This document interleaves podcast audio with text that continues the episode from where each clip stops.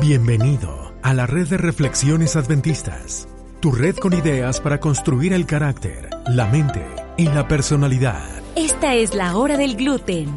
Y para compartir ideas ridículamente serias, se quedan con ustedes Dr. Dancy y Dr. Nard. Las ideas compartidas aquí no son consejo profesional. Estas solo reflejan una conversación amigable entre dos personas que no tienen más que hacer. Para cualquier molestia, consulte con su médico familiar. Hola familia de la hora del gluten, el doctor Nard y yo estamos muy emocionados de escuchar sus comentarios y sugerencias. La hora del gluten se ha escuchado ya por muchos países y es gracias a gente como tú que lo comparte que seguimos produciendo el contenido para este podcast, que es tu podcast. Hoy le mandamos muchos saludos por sus comentarios a Sofía, quien comparte sus ideas con nosotros desde la Universidad de Cambridge, en Inglaterra. Muchas gracias, Sofía. Esperamos que el gluten de hoy sea de tu agrado. Oye, la semana pasada hablamos como que no hemos perdido la no hemos perdido la conversación de hace añísimos, pero una de las cosas que trajo este coronavirus es que como que nos trajo de regreso a que habláramos un poquito más. Sí, no sé por qué. sí, sí. ¿Será que nos dio miedo, nos dio miedo en nuestro bromance que se nos iba a acabar el mundo? No Bueno, era, yo creo que era también para saber si tú tenías papel para por si acaso yo que me mandaras algo. Y ese es número uno. Era la conveniencia. Número dos, a ver si, a ver si estabas asustado y si tú estás asustado, oye, no sé, me tengo que asustar yo también, no lo sé. ¿Te pero- asustabas tú también? si nos asustamos, nos asustamos juntos o nos, o nos mentimos juntos de que no va a es. pasar nada. Denial completamente, sí. Es interesante, ¿no? Porque lo que pasa con el coronavirus es que las personas eh, han estado en aislamiento y seclusión. Pero lo hemos comentado en, en otras arenas. Hay mucha gente que no, y nosotros somos uno de esos. O sea, trabajamos en hospitales, somos servicios esenciales y afortunada o desafortunadamente, a veces pienso desafortunadamente porque me gustaría estar en la casa, pero es una bendición poder ayudar a otros. sí. Totalmente, sí. Pero hemos estado yendo al trabajo, regresando, haciendo lo que, se- lo que tenemos que hacer. Pero una de las cosas que me impactó es que, ponle tú, yo voy a trabajar, tengo conocidos con personas de, de ahí del, del trabajo, nos conocemos más, eh, de vez en cuando sale una amistad aquí buena y aquí y allá. Pero la mayoría de mis círculos sociales o más cercanos, ponle tú, fueron en la iglesia. Crecí como cristiano, pero aun cuando yo andaba, cuando yo no creía en cristianismo o lo que se te pega la gana, yo todavía iba a la iglesia por los amigos. O sea, tenía amigos adentro y afuera de la iglesia, respectivamente. Tenía amigos igual afuera, a como estaban adentro, pero yo llegaba a la iglesia a, a pervertir personas, no sé, a- o, o nos pervertíamos mutuamente, yo creo. Arrepiéntete. Me- Arrepentido estoy, Sí, pero sí, sí, sí. esa es la realidad. Entonces, entonces, lo que pasó aquí ahora es, llega el coronavirus y yo, bueno, para mí todo sigue igual, no, que ya estamos cerrando todo y que no sé qué. Y yo, bueno, sigo trabajando. Claro, claro. Pero me pegó cuando me dijeron, vamos a cerrar la iglesia. Ah, te pegó. Bueno, porque es que yo digo, van a cerrar la iglesia y ahora qué hago? Oye, ¿qué voy a hacer en sábado? ¿Qué voy a hacer el miércoles en el prayer meeting? Esto es hora, hora de confesión, hora de confesión. Yo completamente contrario. A mí me mandaron un mensaje y me dijeron, no, que para que sepas que este sábado no hay servicio porque no, la, la, la infección. Pero creo, que- creo que era Ok. en defensa propia. Creo que era porque estaba haciendo noches, estaba muy cansado. Dije, ay, qué bien, puedo dormir un poco más largo. O puedo descansar, o puedo estar con mis hijos un poco, un poco más. Sí. Pero tienes razón, después, después de un tiempo, tú dices, "Uh, te hace falta esa conexión con la gente. Ahora, pero pasó algo rarísimo, ¿no? De repente me acuerdo de, de la primera invitación. Yo creo Sí. que ni siquiera tú estabas involucrado, bueno, tú estabas involucrado detrás de las cámaras, pero nos mandan una invitación de una familia. Mira, que si no se quieren reunir y, y oye, la- mi primera impresión fue, bueno, pero, oye, a los- a los latinos, ¿no? Los latinos adventistas capaz saben de lo que estoy hablando, pero si yo menciono Ajá. el nombre del pastor Alejandro Bullón, muchos dicen, sí, sí, conocemos al pastor Bullón. Y yo decía, oye, pero está mejor escuchar al pastor Bullón, que ese, ese sabe, ese toca el corazón. Desde la comodidad Claro, de tu cama. claro. Exacto. Con mi pijama puesta. Como muchos hacen, Con tu, Co- con tu showcito como muchos hacen todavía en la iglesia, en la parte mundial. Bueno, este, pero lo pensé y dije, oye, capaz estoy más cómodo así. Interesantemente cambié completamente y comenzamos a, a- a involucrarnos con la gente y de repente veo que tú también te estás conectando y me dio como una, un recuerdo, yo no sé si porque nos estamos poniendo viejos, doctorísimo, pero oye, pero te hace añoranza de hace 15 años que nos conocimos y comenzamos a interactuar y me Sí. acuerdo que hicimos, no hicimos un, un almuerzo virtual y todo. El- Tú comías en tu casa, nosotros comíamos la nuestra. Por Y me llevó de regreso a esos tiempos y nos encantó, nos encantó, nos fascinó. Fue como, fue como en los, como diríamos, como en los viejos tiempos, ¿no? Sí, sí, sí. Y es que sí nos hablábamos, ponle tú que te, yo te hablaba, me hablabas así, cada muerte de un judío, como decimos, pero que casi nunca pasa, ¿no? Pero siempre que hablábamos, era como si no se perdía la magia. Repito, somos adventistas, no Oh. creemos en magia. Tú dices siempre cuando hablábamos eh, después del, del coronavirus, dices tú. Antes, antes, Antes, del coronavirus, claro, cuando claro, de repente hablábamos de cuando iba a pasar algo. Era inconsciente porque yo nunca lo planeaba y tú tampoco. Era de que, oye, me voy a comprar un tractor, pero eso ya salía casi al final de la conversación. y yo digo, ah, por eso me llamaste. O era, o era yo de que, oye, este, voy a correr el siguiente maratón, voy a andar allá por el Así por el. Sunshine Coast. Y ya salía después. Igual y subconscientemente, por eso nos estábamos sí. hablando, nada más para darle la nueva nueva a alguien o vieja. Y ya, pero era, era bueno. Y eso era interesante porque así me pasaba cuando yo iba a la iglesia. Oye, ponle tú que un tiempo que no llegaba yo, llegaba en la tarde o no sé qué. Pero siempre que llegaba, si le daba yo chance, como que reconectaba yo. O sea, no era tan traumático como yo pensaba.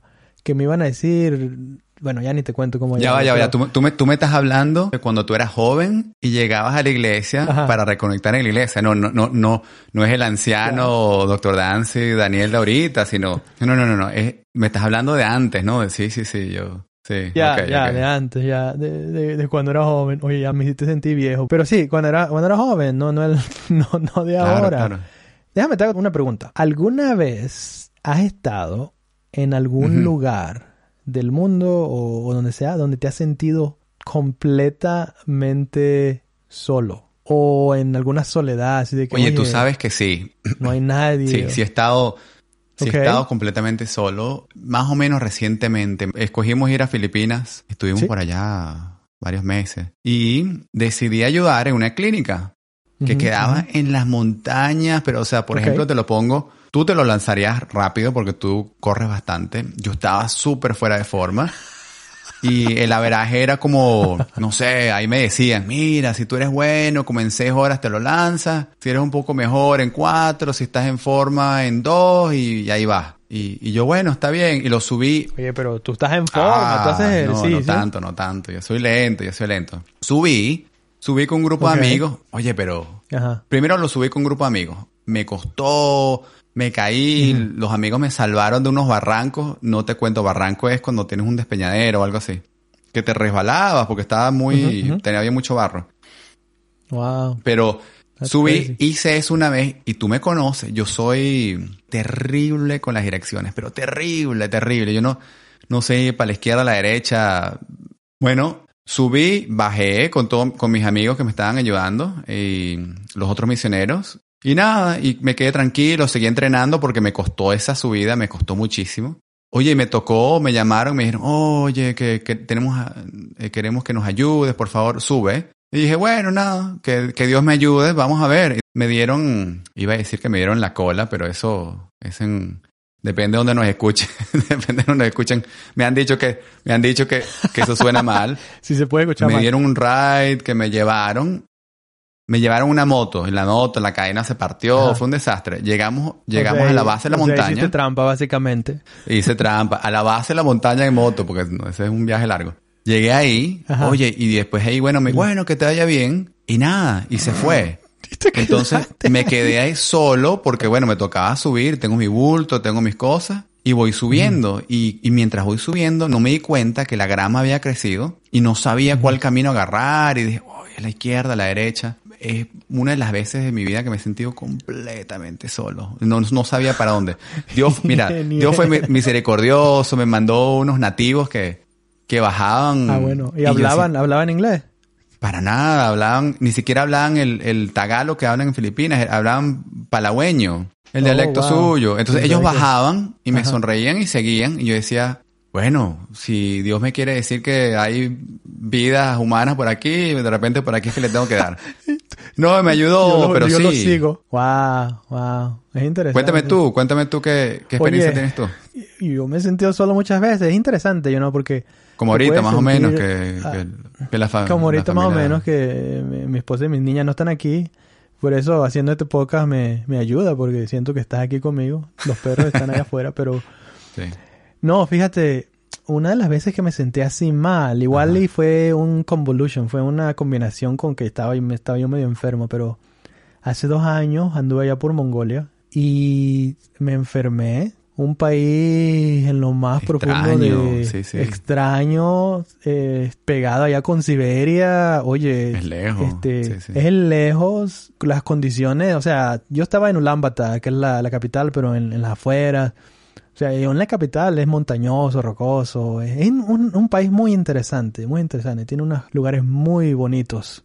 ¿Fuiste en qué temporada del año? ¿En, en invierno o en No, verano? invierno ¿Qué? me muero, ingeniero. Tú sabes que a mí me da frío hasta por, por todos lados. Entonces, no, no, no, en verano. Y había frío. Yo me escalaba unas montañas ahí porque yo, oye, tengo que seguir haciendo ejercicio. Y frío, el, el viento soplaba de no sé dónde. Yo sí. digo de, yo siempre digo de Siberia, pero fríísimo. Y los locales, oye, pero es verano, vamos a nadar, vamos a meter.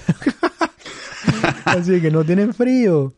Bueno, en esas de que yo estaba así como medio enfermo, no sé qué, yo creo que había llegado ya enfermo de ahí por el Hong Kong, no sé qué. Y esto era antes del coronavirus, gracias a Dios, pero al Ajá. principio, por los primeros días me pusieron en un hotel y que yo no necesitaba, yo quería estar con la gente de ahí porque a eso fui, ¿no? A, a hacer la, El trabajo misionero, los lo que, lo que seminarios ibas de a hacer. salud. Sea, eran Ya. seminarios de salud para la comunidad y cosas así. El caso es que, ponle tú día 4, día 5, no sé qué, yo me senté allá mal. Me llevó el que me llevaba, el, el pastor, al hotel. Que le dije, oye, llámame un poquito más temprano. Ponle tú que más temprano eran como las 8, ya era tarde para mí. Pero ahí estaba yo, en eso que me trato de comunicar con mi esposa. No me contestaba nadie. O, o igual y luego sí, le dije buenas noches. Y luego que yo seguro que estaba yo medio febril, yo estaba temblando Con fiebre, en ¿no? medio de la cama con fiebre, yo me dolía todo, me sentía tan mal, literalmente, solo me ha habido como dos veces, creo que en mi vida, que yo siento, oye, me voy a morir. Y luego a mí la muerte no me da mucho miedo, fíjate, porque tengo una fe que me ayuda a pensar de que mi vida se acaba aquí, pero hay más. No es constantemente, pero yo creo en la Biblia y lo que la Biblia dice es que cuando se acabe todo esto y regrese Cristo, me va a despertar. Entonces no, no me da miedo. A mí lo que me daba miedo era que me iba a morir solito en un país extraño en Oh, una cama sí. de hotel. era, Wow. era horrible. Y ahí estuve yo temblando toda la noche y yo oraba y decía, oye, Terrible. Así no, así no. bueno, yo me hice mi sobredosis de ajo y de jengibre y de, Y funciona, y sí, sí, sí. limón. Dificilísimos de encontrar allá en Mongolia, oye. Porque No había. el- para los que oyen aquí, la bueno es que la cultura ¿Qué- de Mongolia es tal que ¿Qué es lo que no hay? no les gustan los olores. No hay mucho, no hay Ah. mucho porque es, este, el- es tan drástico los climas, los cambios climáticos, pero Ya. no les gustan la- los olores fuertes. Hay otra experiencia que te podría contar, pero no te lo voy a contar porque, porque aquí nos vamos a quedar pegados en eso. Pero esto es lo que, lo que me interesa aquí. Si en algún momento dado, en tu experiencia en las Filipinas, mi experiencia en Mongolia, si estuviéramos solos y así fuera a terminar eh, lo último de nuestras vidas, ¿qué sería la expectativa que tendríamos con respecto a nuestro bienestar? O sea, ponle tú que yo estaba ahí en ese hotel. Gracias a Dios yo estaba bien en mi relación con mi esposa, con mis niñas. Sí, Pero ponle claro. tú, ¿qué, ¿qué sería de mí si... Ponle tú que sí me moría. Oye, conozco personas muy cercanas a nosotras que han fallecido por el coronavirus. O sea, esto ya es la parte seria de este podcast Claro. y es muy triste. Pero la pregunta aquí es, si nos agarra así, si nos pasa algo, si me muero hoy, ¿me muero solo o me muero acompañado? ¿Quién Sí. estaría ahí? ¿Quién estaría conmigo? O sea, yo sé que tú no, no vivimos en la misma ciudad, pero yo sé que emocionalmente tú estarías ahí. Así Y, es, y aún por es. Zoom. Y la pregunta aquí es, ¿quién estaría con, con los que escuchan, que el que está escuchando? ¿Quién Claro, va a estar claro. contigo cuando las cosas son difíciles? Eh, en el aspecto sociológico, en el aspecto psicológico, estás, estás en paz contigo mismo, con lo que has logrado, con lo que has hecho. Y espiritualmente. Y lo interesante, lo interesante es que con todo esto, mucha gente se ha cuestionado eso. Eh, cosas que nunca te has preguntado, te lo comienzas a preguntar. Hasta yo mismo me puse a pensar, wow, si esto es el final, si de verdad es el final, ¿qué estoy haciendo con mi vida? ¿Qué-. Y comienzas a sacar todo lo, todas las carpetas, comienzas a sacar todo lo que has Ujú. hecho. Y lo que has hecho no me refiero a los logros, sino me refiero a, a tu conducta como, como Sí. persona, como ser humano, como padre de familia, como amigo. Capaz por eso te comencé a llamar más a menudo, porque dije, oye, Para que te recuerdes. si esto, si- si esto es el fin de verdad, tengo que, que reconectar con, con los amigos. Sí. Pero sí, tienes, tienes razón, porque te, te hace pensar qué es lo valioso en la vida. A veces, no sé, te pongo por ejemplo, ¿quién, va- quién va a estar? ¿Los 8.567 Amigos y medio Facebook. amigos que tienes en Facebook? ¿O, o va a estar tus amigos cercanos, más tu familia, tus hermanos de la iglesia? Mm, Y mm. eso sociológicamente hablando. Y también, mira, piénsalo espiritualmente. Sí. ¿Cómo estás? ¿Cómo estás al final, no? Interesante.